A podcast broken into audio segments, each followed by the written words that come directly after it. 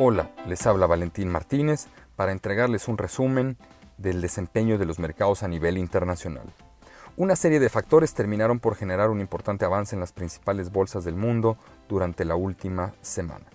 En primer lugar, diversos indicadores de actividad dieron cuenta de una nueva mejora en su desempeño, lo que alienta a los analistas a nivel global a señalar perspectivas más favorables para el segundo semestre del año tras el fuerte retroceso que se registrará durante el primer semestre. Aunque los índices de confianza manufacturera y principalmente de servicios se mantienen en terreno negativo, a nivel global los últimos registros dan cuenta de una mejora respecto de los meses anteriores. Asimismo, el mercado laboral en Estados Unidos registró una inesperada mejora durante el mes de mayo, dado que se crearon más de 2.5 millones de empleos no agrícolas, contrario a la expectativa del mercado llevando a la tasa de desempleo a disminuir a niveles de 13.3 durante el periodo señalado. Por otro lado, las autoridades europeas anunciaron nuevas medidas de estímulo monetario y fiscal para apoyar la recuperación de su economía.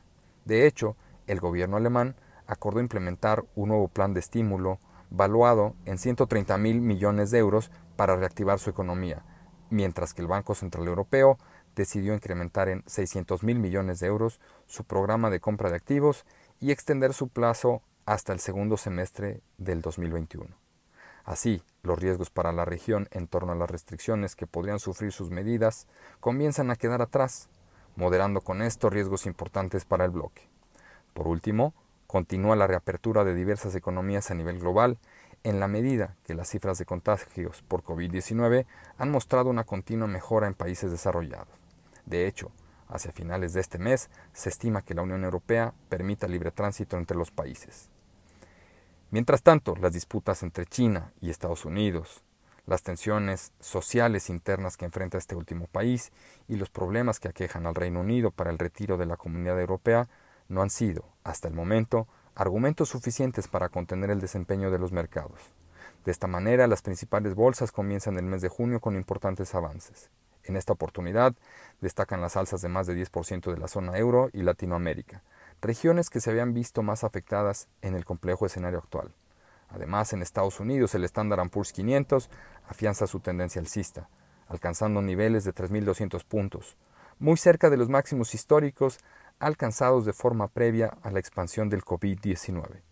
En lo que respecta a indicadores que conoceremos en los próximos días y que probablemente tendrán un impacto en los precios de mercado, destaca en primer lugar las noticias en torno a la reapertura de actividad global y posibles medidas de estímulo por parte de las principales autoridades del mundo. De hecho, en la próxima semana la Reserva Federal sostendrá su reunión de política monetaria, en donde el mercado espera con atención cualquier anuncio para hacer frente a la situación actual. Además, se conocerá la producción industrial en Europa, balanza comercial e inflación en China, inflación en Brasil, cifras sectoriales en Colombia y México, y el Banco Central de Perú sostendrá su reunión de política monetaria. Los invitamos a estar atentos a nuestras publicaciones y a seguir nuestras redes sociales.